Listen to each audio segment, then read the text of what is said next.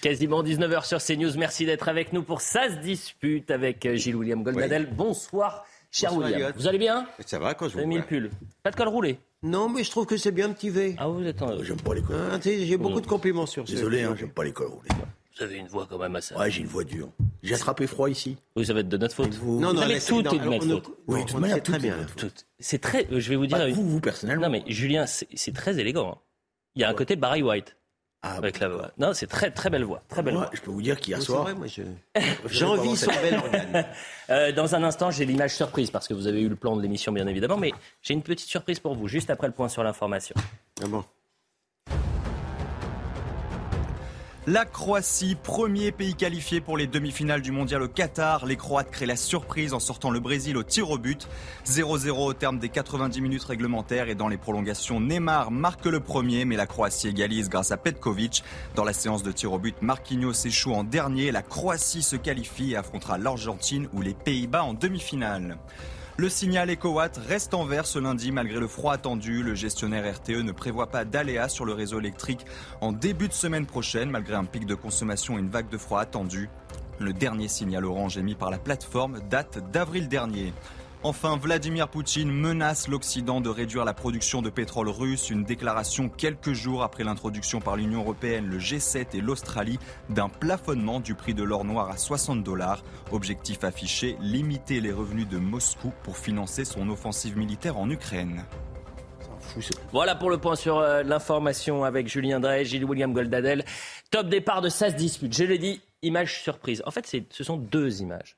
Une image d'hier et d'aujourd'hui à propos du président de la République. Hier, il était masqué Ouais. à Vienne. Regardez l'image, elle est très intéressante. hein. Et vous allez voir les deux séquences qui sont complètement différentes. Et pourtant, vous avez un jour un président qui est masqué. C'était à gauche, donc hier dans la Vienne, sur les recommandations de son ministre. hein, c'est ce qu'il va dire, vous allez l'entendre. Et à droite, ce vendredi en Espagne, non masqué. Alors l'Espagne suit de près l'évolution de l'épidémie. Seul pays à imposer le port du masque dans les transports et qui s'inquiète du- de la tripandémie, comme chez nous, c'est-à-dire bronchiolite, Covid et, euh, et évidemment euh, Bronchiolite. bronchiolite. Merci, cher Julien Drey.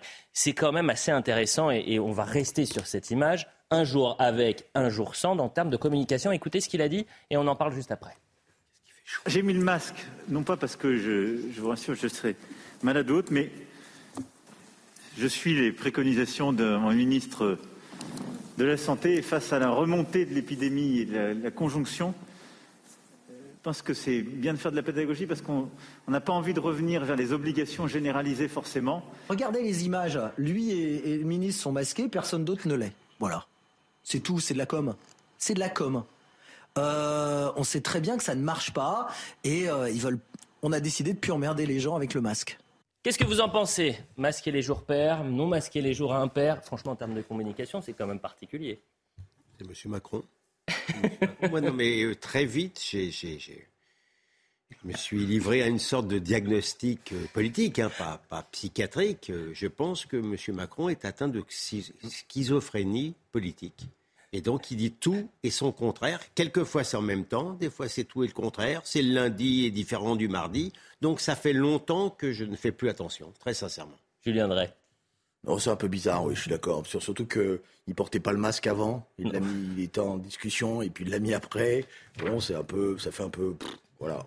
Bon, c'est l'image du jour. Franchement, voilà, je vous ai fait la petite surprise. Je voulais pas qu'on en parle très longtemps, Non, mais c'est quand même assez surprenant. une Mais sauf qu'on n'est pas surpris.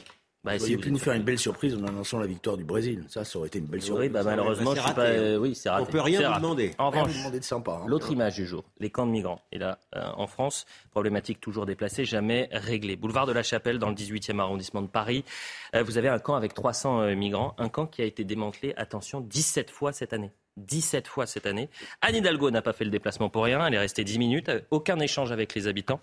Et puis une séquence où elle est euh, invectivée. Le point sur place avec Gauthier Lebret et on en parle juste après.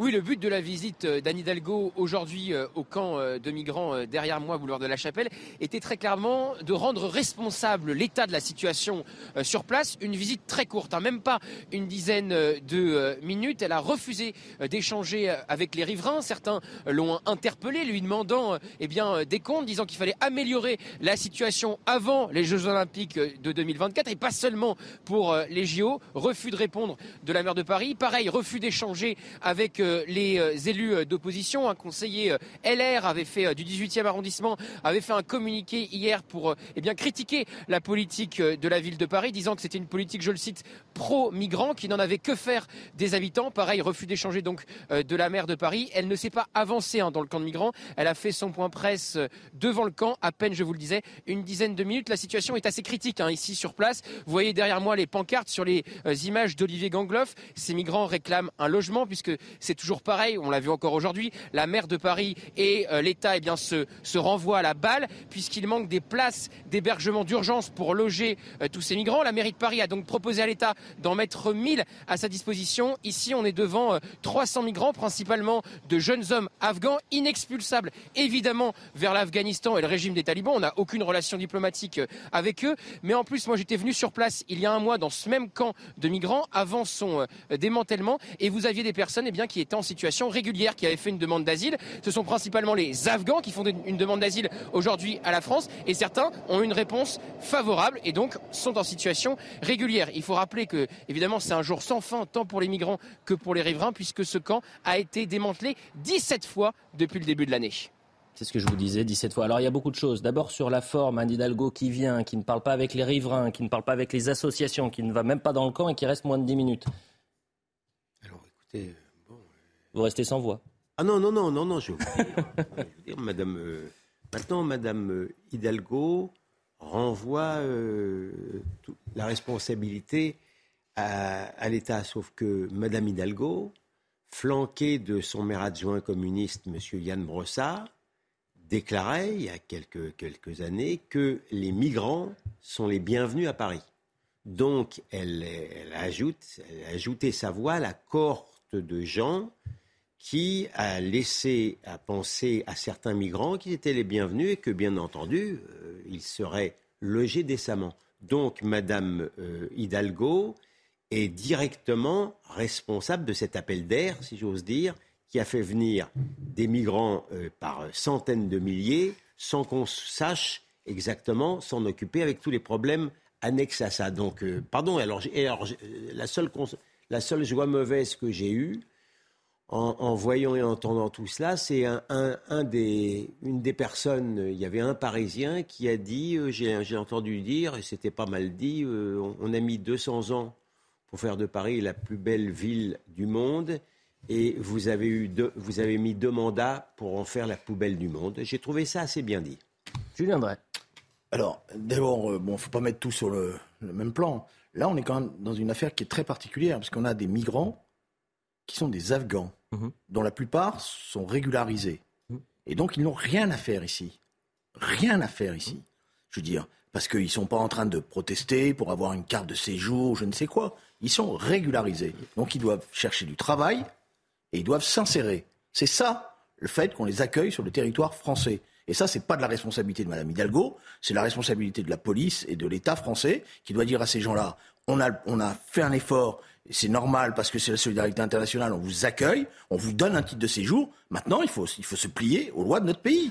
Sinon, bah, on va faire, on va, on va pas considérer que c'est normal qu'on vous donne euh, des titres de séjour. C'est ça la réalité de la situation dans laquelle on est. Je me permets de dire quand même, ça n'invalide pas ce que vient de dire Julien Drey mais je me permets de dire quand même, c'est une réflexion métapolitique d'une certaine manière. Je ne vois pas euh, au nom de quoi et selon quel principe ce sera uniquement euh, des États occidentaux ou des États européens aux racines judo-chrétiennes qui devraient accueillir forcément les Afghans. Ils pourraient aussi, ces gens-là, aller dans des pays de culture musulmane où ils seraient très bien également. C'est tout. Je, n'arrive pas à comprendre d'avoir l'obligation uniquement pour l'Europe euh, d'accueillir les gens qui viennent de problèmes, euh, qui viennent de pays euh, d'Orient. On n'a pas, pas, accueilli des masses, hein, des Afghans. Il y en a beaucoup qui sont partis aux États-Unis d'ailleurs. Hein. les Afghans? Oui, des Afghans. Bah, et pour cause, vu la manière dont les États-Unis se sont retirés de Kaboul, et la manière dont ils ont laissé, je signale que l'ordre noir maintenant règne à Kaboul. Hein. ceux qui nous disaient on va peut-être pouvoir discuter avec les talibans, etc. L'ordre noir règne à, Kaboul. Que les, bon, il y a évidemment aujourd'hui des exécutions. Euh, les femmes ont été exclues de partout, euh, des écoles, euh, du travail, etc. Bon, il n'y a pas de résistance d'ailleurs, très peu, parce qu'ils sont tellement écrasés par ça. Bon, donc on a, on a fait un petit geste parce qu'on avait nous-mêmes été amenés à intervenir en Afghanistan. Voilà. Bon. Non, mais que. que, que, C'est, je crois, le pays où il y a plus de demandeurs d'asile, hein, l'Afghanistan en France. Oui, mais voilà, non, mais euh, voilà. Donc, je, suis certain que dans la manière calamiteuse dont euh, l'Amérique de Biden s'est comportée euh, lors, de, lors, de la prise de Kaboul par les talibans, explique que certains Afghans, notamment lié à l'armée américaine. Bah, c'est l'Amérique de Biden, mais c'est l'Amérique de Trump aussi. Hein. Non, non, ah non. Parce que Trump, il n'avait ah pas, il avait ah pas non, plus résolu la situation. Ah non, non, Julien, je parle de la manière. Il a liquidé, il a, il a, il a liquidé les choses. Non, quoi, je, je, non, je parle de la manière où en 24 heures. Oui, ça, je suis d'accord. Cette désorganisation qui ressemble au, au, au, Saigon, Saigon 75. Oui, c'est la même image, d'ailleurs. Ce sont, ce sont les mêmes images calamiteuses. Donc, euh, mais euh, je, pense, je, n'ai pas, je, ne connais pas les chiffres, mais je ne pense pas qu'il y ait, des, milliers d'Afghans euh, qui soient allés aux États-Unis. Non, mais il y a, non, mais c'est, dans la répartition telle qu'elle sort. Bon, on va pas polémiquer. Oui. Parce que mais non, mais dans la répartition qu'elle se faisait sur l'aéroport, avait l'impression qu'il y avait beaucoup plus qui prenaient les avions pour les États-Unis que pour la France. Je, crois je parlais des demandeurs d'asile en France. C'est le pays où il y a le plus de demandeurs d'asile en France. C'est l'Afghanistan. Ensuite, c'est la Côte d'Ivoire, le Bangladesh, ah, la Guinée. Et dans la répartition. Dans la répartition, bien De ceux qui demandent l'asile en France. En France. d'accord. Excusez-moi, j'ai peut-être pas été clair. Euh, euh, quand ce ne sont pas les camps de migrants, c'est euh, malheureusement les zones de consommation de, de, crack dans le 18e arrondissement, notamment de, de, Paris. L'une des images de la semaine, et vous l'avez sûrement commenté sur les plateaux ces derniers jours, c'est celle de, ces enfants qui vont à l'école. On va la regarder ensemble. Qui vont à l'école. C'est pas, cette image. Pas cette image. Pas du tout cette image. Escortés par la police, toujours dans le 18e arrondissement, en raison de la présence de toxicomanes. On va entendre les, les mamans qui vivent dans l'angoisse permanente les, enfants, ils ont encore plus peur. Ils se disent comment ça se fait, on est escorté pour aller à l'école avec des policiers. Donc euh, limite, ils se disent, euh, moi, moi je suis père d'élèves, mes enfants, j'ai l'impression c'est des détenus, ils vont en prison. C'est pas l'école de la République comme on connaît. Donc je trouve pas ça normal. Les enfants, ils passent, ils ont peur, bien sûr. Parce que vous trouvez ça normal que les enfants voient les gens en train de fumer? Vous trouvez ça normal que les, les enfants passent, ils voient les gens en train de, désolé du mot, de baiser devant les enfants Ils sont à 5 assise sur une femme vous trouvez ça normal? Votre fille fait des cauchemars? Ah oui, tous les soirs. C'est pas, elle se sent pas elle en sécurité, mais comme l'arrivée des parents ou le retour le matin après le dépôt se fait tout seul par les parents. Donc elle imagine souvent que je me fais agresser par quelqu'un euh, euh, là-bas.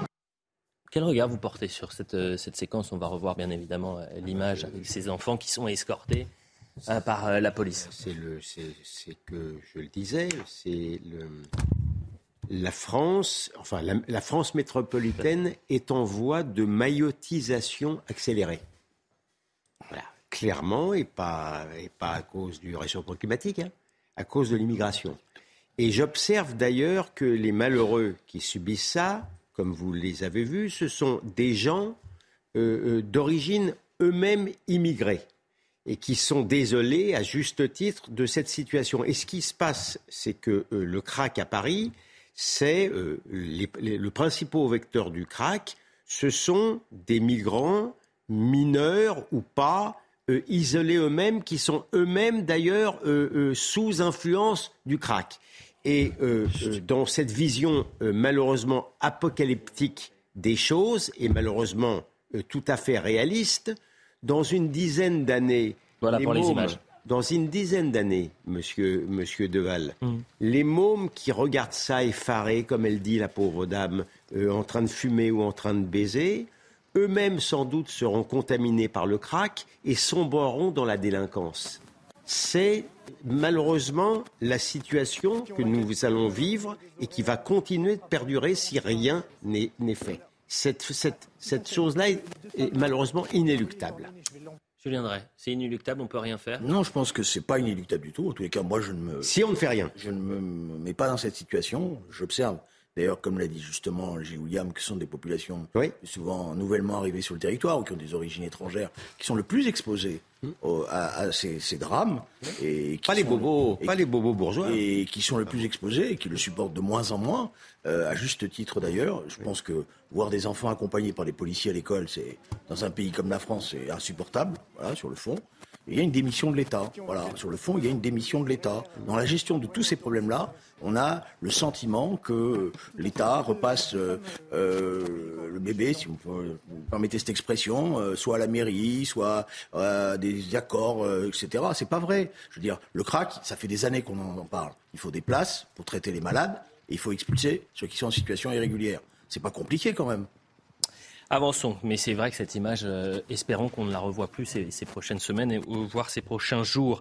Euh, ce samedi, c'est un jour de fête pour le football, puisqu'il y a les quarts de finale de la Coupe du Monde. Le Maroc affronte euh, le Portugal et la France affronte euh, l'Angleterre. Mais au-delà du football, euh, ces événements sont à risque. Des débordements ont gâché la, fête, que ce soit à Paris cette semaine, à Amiens ou encore à, Nice. Bruno Rotaillot, et voilà ce qu'il a dit sur Twitter, pourquoi les scènes de liesse au Maroc ne donnent pas lieu à des dégradations comme en France? Simplement parce que nous acceptons depuis des années d'être des paillassons. On accueille des gens qui s'essuient les pieds sur notre pays en toute impunité. Écoutons Thibault de Montbrial et ensuite je vous donne la parole. Eh bien, on l'écoutera dans un instant. Comment vous expliquez ces images de violence D'abord, je voulais, voudrais commencer à vous dire, et croyez-moi que ce n'est pas une précaution oratoire, que la victoire du Maroc m'a fait plaisir. C'est un pays que j'aime et j'aime les Marocains. Et je comprends parfaitement qu'un Marocain ou un, ou un franco-marocain se réjouisse de la victoire de son pays. Ceci dit euh, fermement et avec plaisir, j'ai été particulièrement euh, agacé, effectivement, par certaines exactions dont vous avez parlé, comme à Amiens, d'autant plus agacé qu'elles ont été largement occultées, à commencer par euh, l'audiovisuel de service public, qui a parlé de, de liesse à Paris, de foule en liesse à Paris. Sauf que, comme foule en liesse à Paris, j'ai vu de très nombreuses personnes euh, qui brûlait un drapeau israélien. Ce qui n'a pas été pour me plonger dans un, un abîme de béatitude, euh, si vous voulez. Donc c'est tout, alors, c'est, tout à fait scandaleux. Et alors la remarque de Bruno Retailleau, je, je, je ferai une autre réflexion c'est que les, Marocains au Maroc se sont réjouis dans la, plus grande allégresse. Mais ce ne sont pas les Marocains de France. Malheureusement, les, certains, Dieu merci, ça ne représente pas tous les Marocains de France, mais certains Marocains de France ont été plongés dans une, euh, sorte d'éprouvette euh, française où on leur a expliqué, c'est toujours ce que je dis, et notamment l'extrême gauche, que les Français étaient des salauds, de racistes, franchouillards, etc. Donc, ce sont, c'est malheureusement, les, on a travaillé les immigrés. biologiquement, les Algériens, les Marocains, les Tunisiens, ils ne sont pas critiquables. Mais la manière dont on a intégré, ou plutôt désintégré ces gens-là, explique pourquoi, pourquoi on a tant de problèmes. Moi, je trouve que vous êtes bien gentil avec ces gens-là, en essayant de leur trouver une explication. Y a pas ça doit être ma faiblesse. Voilà, il n'y a pas d'explication. Je veux dire, d'ailleurs, moi, j'ai vu les Marocains de France euh, fêter.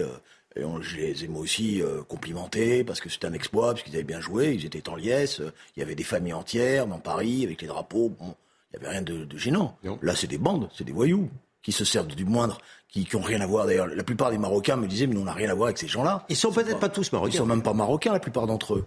Voilà, le roi, d'ailleurs, l'a, explicitement, étant vous savez, vous avez, je sais pas si vous avez vu les images, le roi était dans la rue, avec tout bien sûr, mais euh, au Maroc, tout s'est très bien passé, on a même diffusé des Mais là, c'est pas un problème de Marocains, là, c'est un problème simple, c'est des bandes de voyous qui se servent immigrés, de prétexte d'origine immigrée, qui sont, qui se servent, bon, d'ailleurs, immigrés ou français, parce que par ailleurs, souvent, ils sont, les deux, voilà, qui sont marginalisés, qui sont dans le trafic, et c'est une occasion, voilà, c'est l'occasion qui fait le larron, voilà. Et parce que il faut être... Donc, celui qui, par exemple, euh, à Amiens, monte sur la mairie, euh, met le drapeau marocain sur la mairie. C'est quoi C'est quelqu'un qui n'a rien à voir avec le Maroc oh, n'a rien à voir avec. Non, mais... C'est forcément quelqu'un de, c'est forcément quelqu'un d'origine immigrée qui, euh, à la fois, enfin, je veux dire, parce qu'il n'est pas seul. Il y a, il y a, eu Mais c'est vrai que, c'est vrai que, pardon Gilles William, c'est vrai que Gilles William a raison. C'est vrai qu'ils ont tout confondu parce que on a, on a brandi le drapeau palestinien, on a brûlé le drapeau israélien.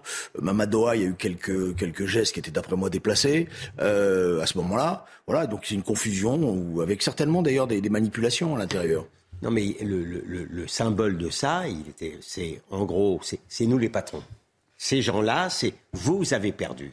Vous avez perdu. Nous sommes nombreux, nous sommes forts, et c'est nous les patrons. Il y a dans cet enthousiasme, dans cette jouissance un peu extatique, il y a la volonté justement d'humilier l'autre. Mmh. Oui, mais enfin, quand on regarde les images, on voit bien, c'est des noyaux durs. C'est pas euh, des masses de jeunes qui descendent dans la rue pour tout casser. C'est des noyaux durs qui sont bien organisés, qui ont l'habitude. Et c'est des rendez-vous. C'est des rendez-vous. C'est des enfin, Ils sont pas 12 non plus. Hein. Ils sont pas 12, mais c'est pas euh, c'est pas des milliers. C'est des noyaux durs qui sont qui connaissent en plus toutes les techniques de combat euh, avec les, les, forces de l'ordre, qui jouent à cache-cache avec eux. Et là aussi, je le disais tout à l'heure, il y a, y a vraiment une reprise en main nécessaire de l'État sur toutes ces questions-là. Et faut pas attendre. On est tout le temps passif. On est tout le temps en retard. On est tout le temps après la bataille de là cacher, comme l'a fait l'audiovisuel de service public mm. français le lendemain, je trouve ça assez scandaleux. Bah, au-delà de le cacher, parce que moi je ne comprends pas, j'ai du mal à savoir qui sont ces personnes-là. On cache ces choses-là parce qu'on n'ose pas les affronter, parce qu'on n'ose pas prendre les mesures nécessaires et, les sanctions nécessaires qui doivent aller avec, parce qu'on combat pas ces bandes de trafiquants qui pourrissent la vie de toute la population française. Vous parlez de trafiquants, mais euh, William, c'est des gens qui quoi? Qui détestent la France, qui sont français mais qui détestent la France, qui sont euh, euh, finalement immigrés, ils sont d'abord voyous. Qui sont, oui, mais voyous. Bah non, voyous, ça veut dire quelque chose dans le trafic, ils sont, dans la marge. Donc le problème de le problème de, vous savez, ces gens-là, ils vont jamais dans leur pays d'origine.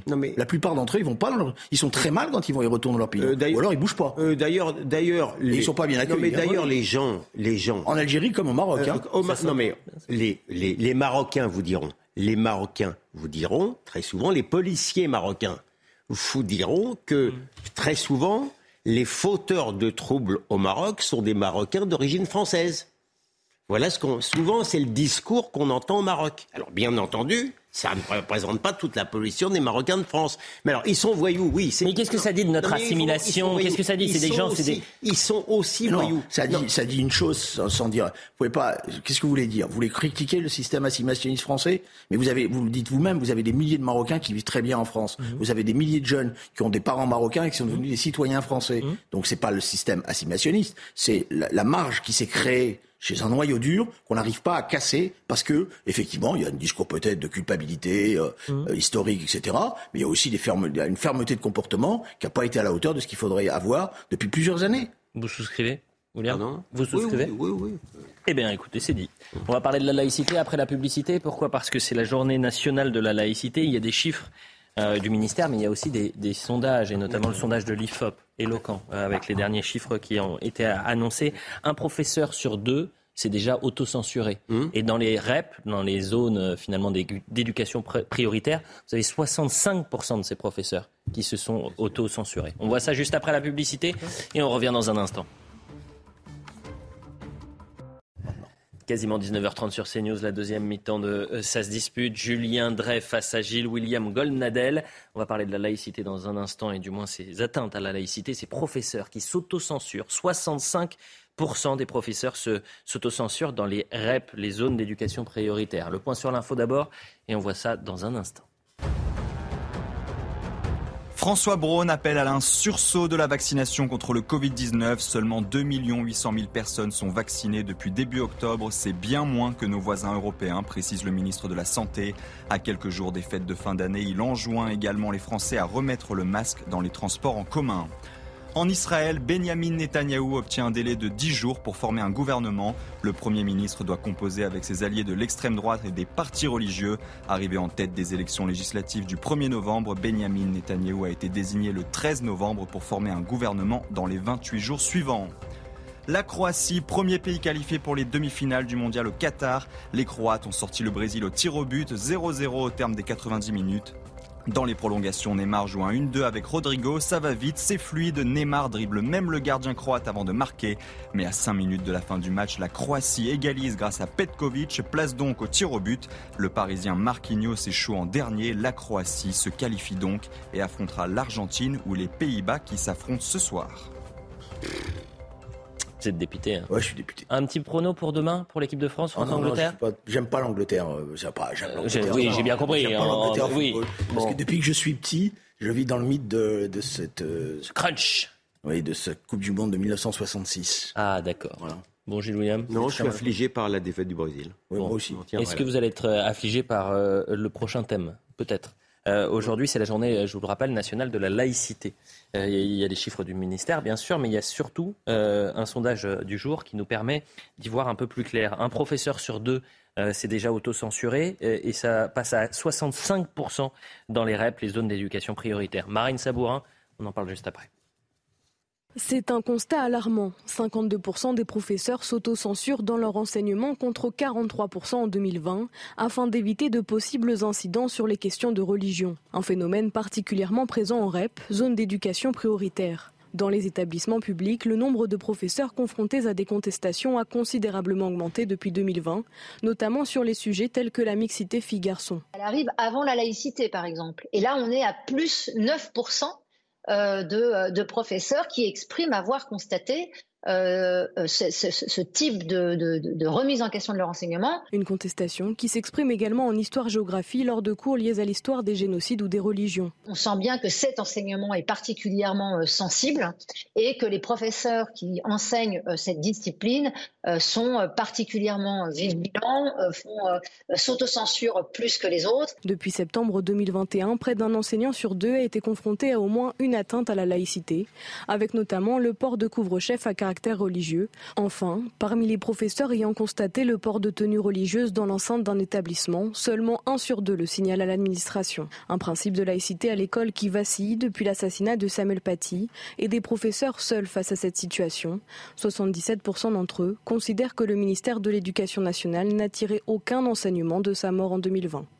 C'est peut-être le pire. Le chiffre le plus important. Oui, c'est que 77% des, euh, des sondés, donc des professeurs sondés, considèrent que le gouvernement n'a pas tiré les enseignements euh, de, du drame de Samuel Paty, William.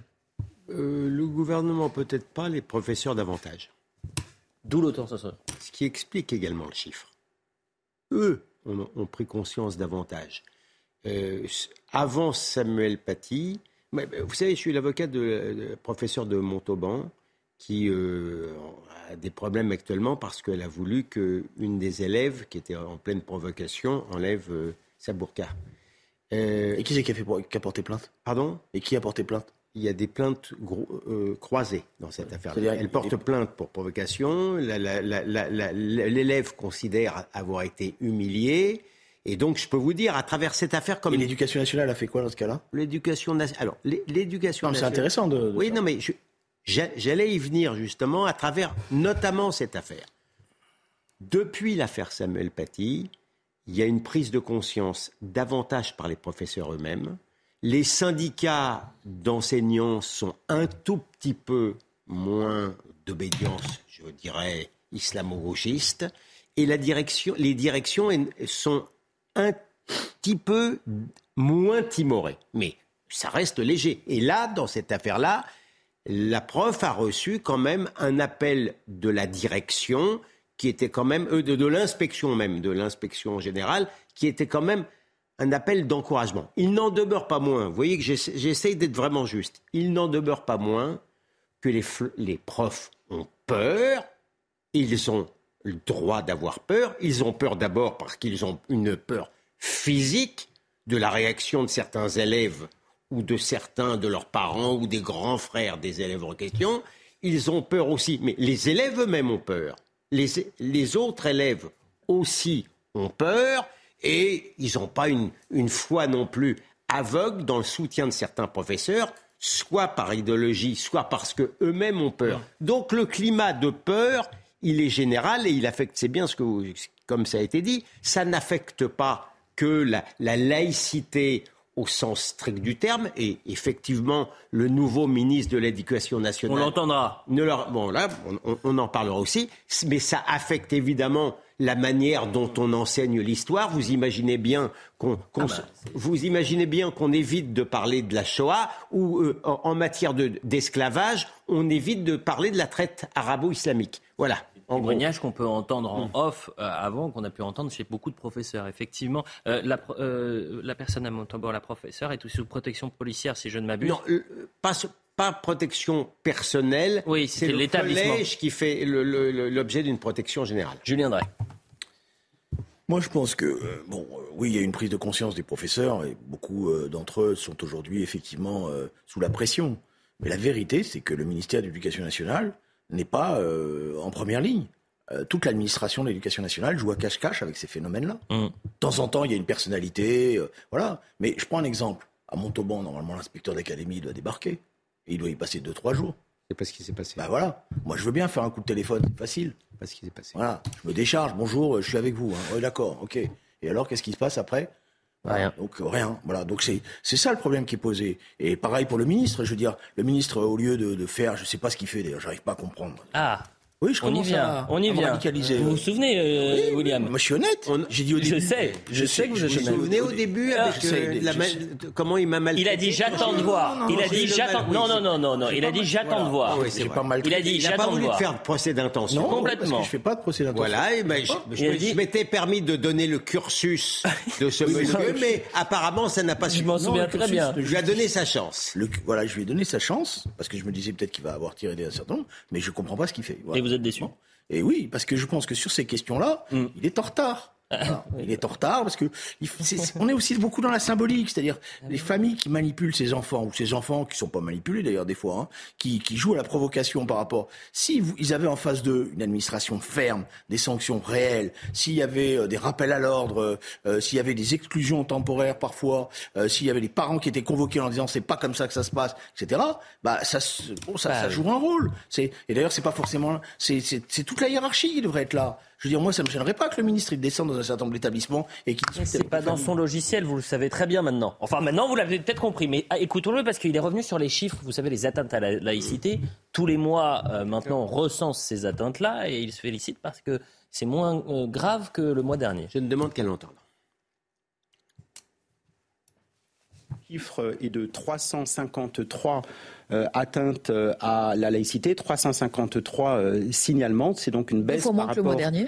c'est une baisse par rapport au, mois d'octobre. On revient au niveau du mois de septembre. En voilà. Fait, à peu près. En fait, ça nous incite évidemment à, à, continuer, à la fois à continuer en veillant à bien appliquer la loi de 2004 avec fermeté et avec discernement, en accompagnant les équipes pédagogiques, en formant aussi les enseignants, les chefs d'établissement avec lui. Ah, moi, je rêverais, oui. Mais je rêverais de. Vraiment, on lance un appel à Papendiaï. Parce que moi, j'avais beaucoup d'amis qui étaient William venus me voir. et Julien, moi, j'avais beaucoup d'amis qui étaient venus me voir en me disant Tu vas voir, il est formidable, il a une, un, vrai, un vrai savoir, etc.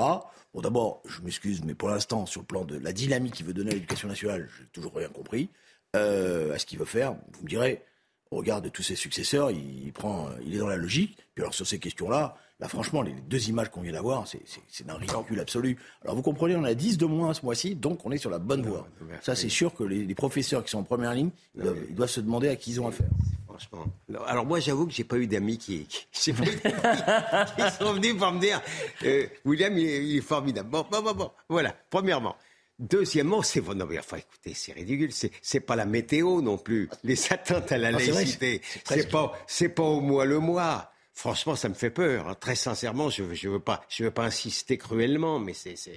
J'en dis pas davantage. L'énergie, et puis on lui lance un appel. Monsieur le ministre, venez. Non, mais ce serait vraiment formidable. Non, mais, moi, je serais très intéressé à l'idée de, ce qui de, discuter avec vous. Pas, bon, moi, je vais aller battre avec lui, mais c'est pas ça. Ce qui m'intéresserait, c'est qu'on le voie en première ligne sur le terrain. C'est-à-dire qu'il aille dans les classes, qu'il aille discuter avec les enseignants, que quand il y a des cas, tout de suite, il, débat.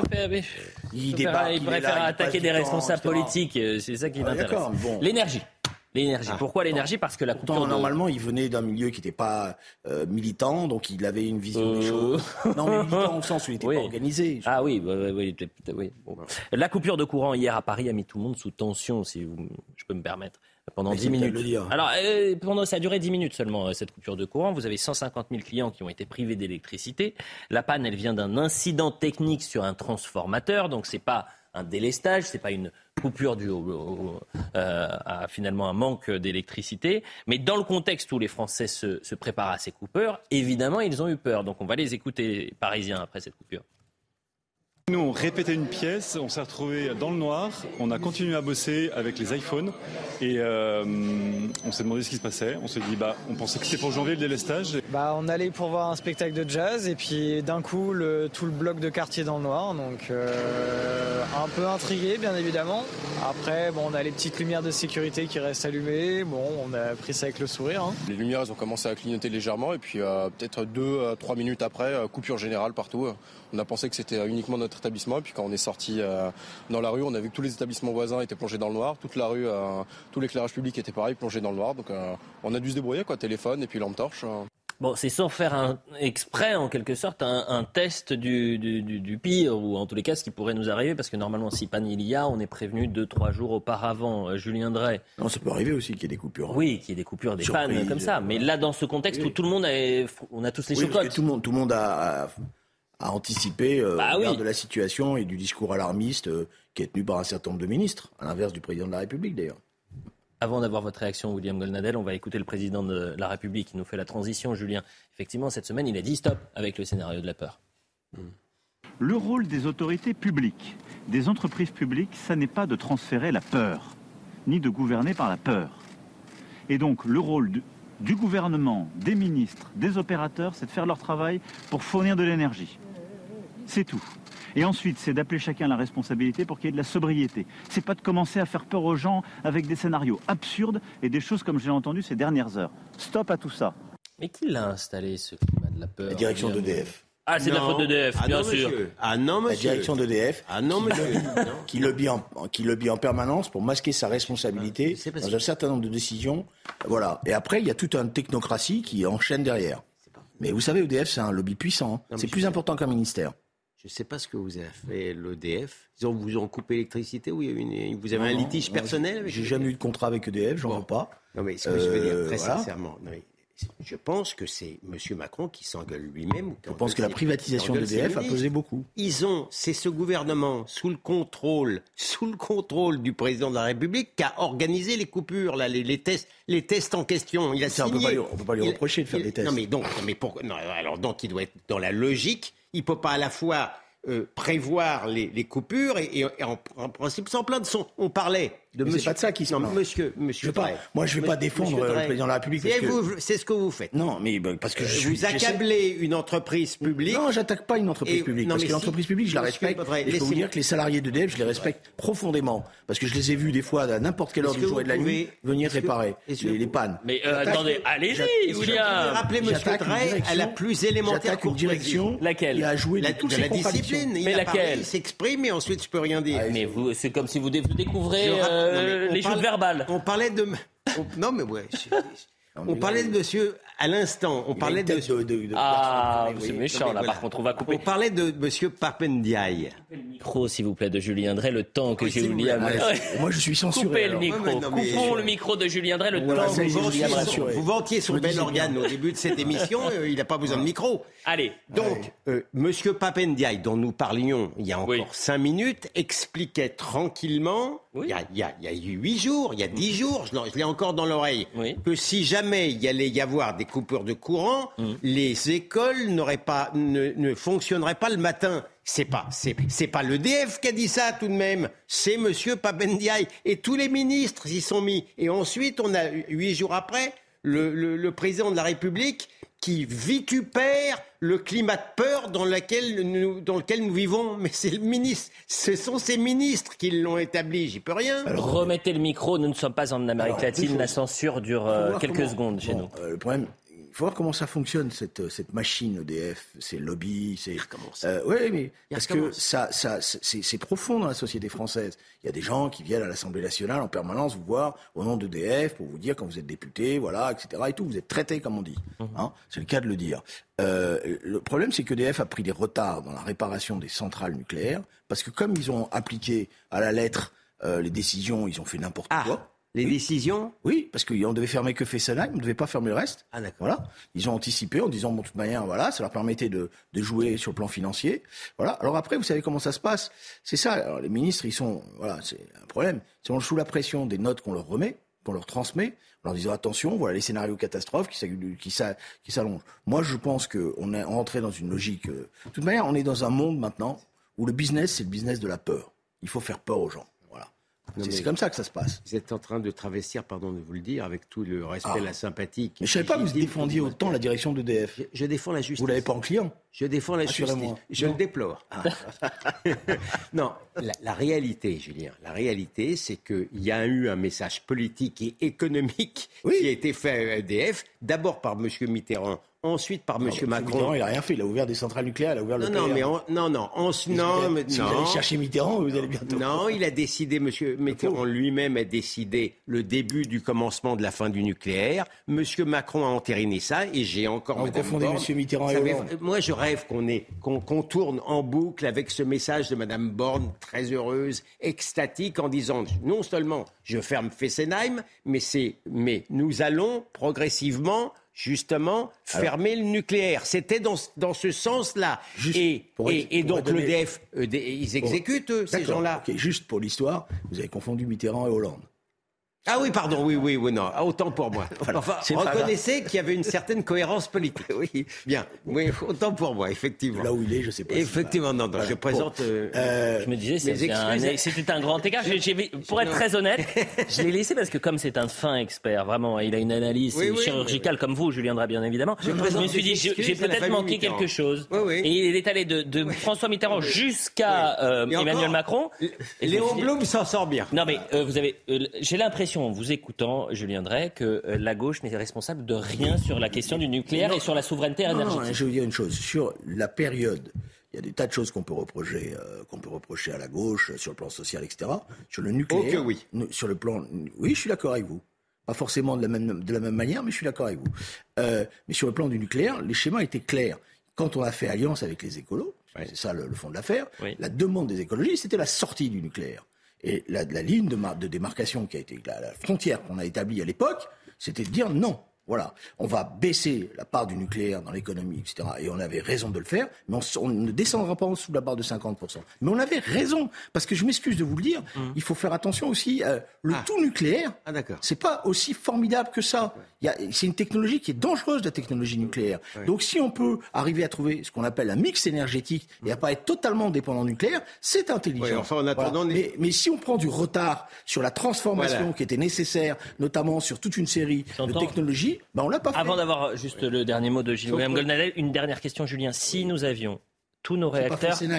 Non, mais si aujourd'hui, tous nos réacteurs, nos réacteurs euh, étaient euh, actifs, est-ce qu'on serait dans cette situation aujourd'hui? Non, mais je vous signale que le problème là, c'est il y a deux choses. C'est pour ça que la direction, il y a, il y a- C'est la corrosion. et- Il y a la, il y a la direction de La direction de- d'EDF, elle n'a pas réparé les réacteurs, les réacteurs, elle a fait des économies Hmm. parce qu'elle a entériné, le- elle a plus exactement anticipé le discours du président de la République. Donc elle s'est dit, c'est pas besoin de les réparer. Non, mais attends, il y a, Allez. entre autres, il y a, il y a du vrai. Il y a du vrai dans ce que dit euh, Julien Drey, c'est indéniable. Mais Mais euh, en, tout, en tout état de cause, on a saboté, on a saboté la seule industrie, le seul fleuron industriel que nous, avions. À mon avis, c'est unique dans l'histoire de l'économie d'un pays. On est dans le vide, on est dans le vide énergétique, on est dans le déficit. Quand on était dans le bénéfice, c'est quand même extraordinaire. Mais ce qui est vrai là-dedans, c'est que nous, avons été victimes euh, à la fois du syndrome de, Tchernobyl et, et de Fukushima euh, réunis, de, de, de, de la prégnance de, de, de, de, la pseudo-écologie, euh, qui en vérité est du gauchisme, du gauchisme politique, et de la soumission intellectuelle et idéologique de la gauche, non seulement hollandais- hollandaise, mais macronienne, à ces écolos-là, pour faire plaisir, pour faire plaisir à Madame Duflot, on a finalement Allez. saboté complètement l'énergie. C'est quasiment terminé. J'ai une dernière image pour vous. Ouais. Mais juste, juste, euh, excusez-moi, c'était écrit noir sur blanc dans le programme et de François Hollande et de Et la droite n'a Macron. même pas. Donc euh, les Français n'ont que le-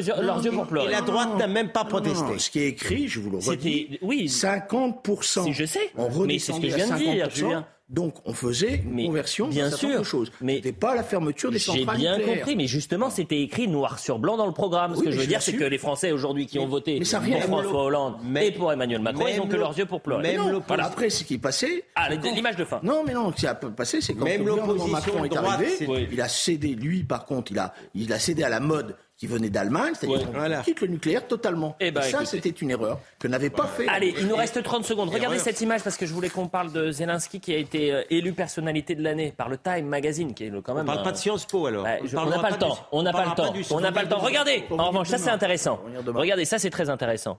Time Magazine 2022. Vous savez ce que c'est à gauche?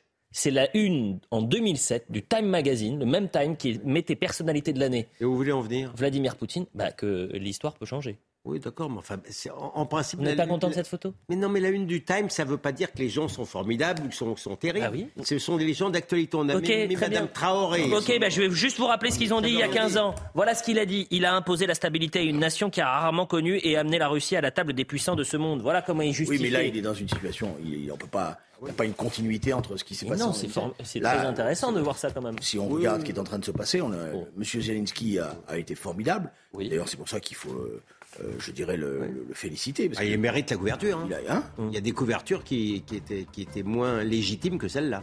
Oui, d'accord, mais euh, donc il mérite cette couverture. Mais ce qui est- qu'il faudrait discuter, c'est la folie dans laquelle le système de Poutine est en train de se plonger. On en parlera Ça, demain. Ça, maintenant, ça devient. euh, Vous pouvez revoir cette émission sur cnews.fr. Mon image d'ouverture, vous, avez, vous étiez contre. J'ai bien vu, hein, William. Vous l'avez dévendu, vraiment. Mais j'ai compris que vous étiez un peu macroniste sur les bords. Euh, donc, euh, cnews.fr pour revoir cette émission. Dans un instant, c'est Julien Pasquet. Et on se retrouve à 22h pour Soir Info Week-end. À tout à l'heure.